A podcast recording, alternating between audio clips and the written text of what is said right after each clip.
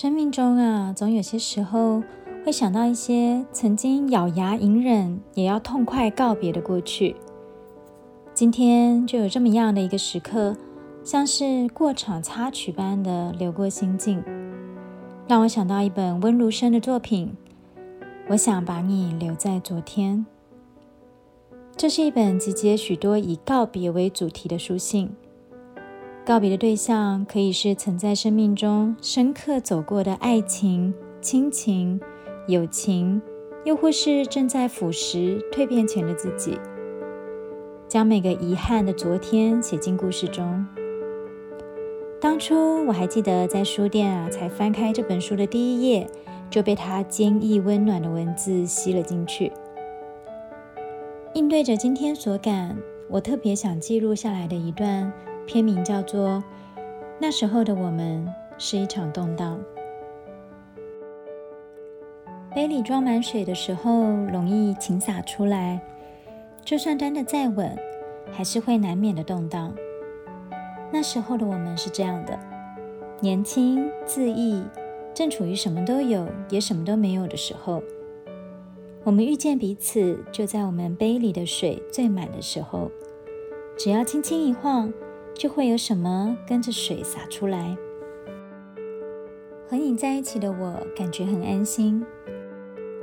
我们总是在互相保护彼此的那杯水，像是末日前一刻都要用力抱紧对方那样奋不顾身。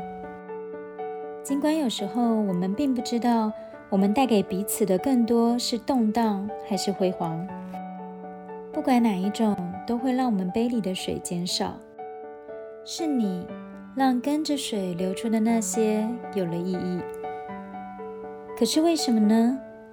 我们明明那么用力的在保护彼此的那杯水，但流出的那杯水却像锋利的刀片一样，在杯壁留下一道道的伤痕。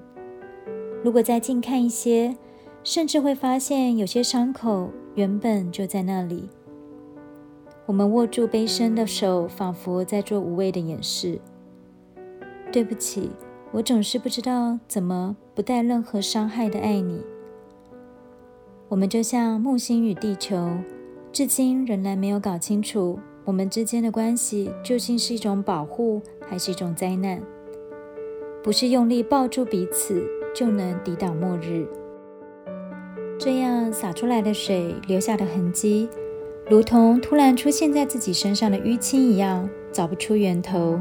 也难以消除。一直以来动荡的是我们才对。水太满的时候，我们是一场动荡；而水太少的时候，我们给不起辉煌。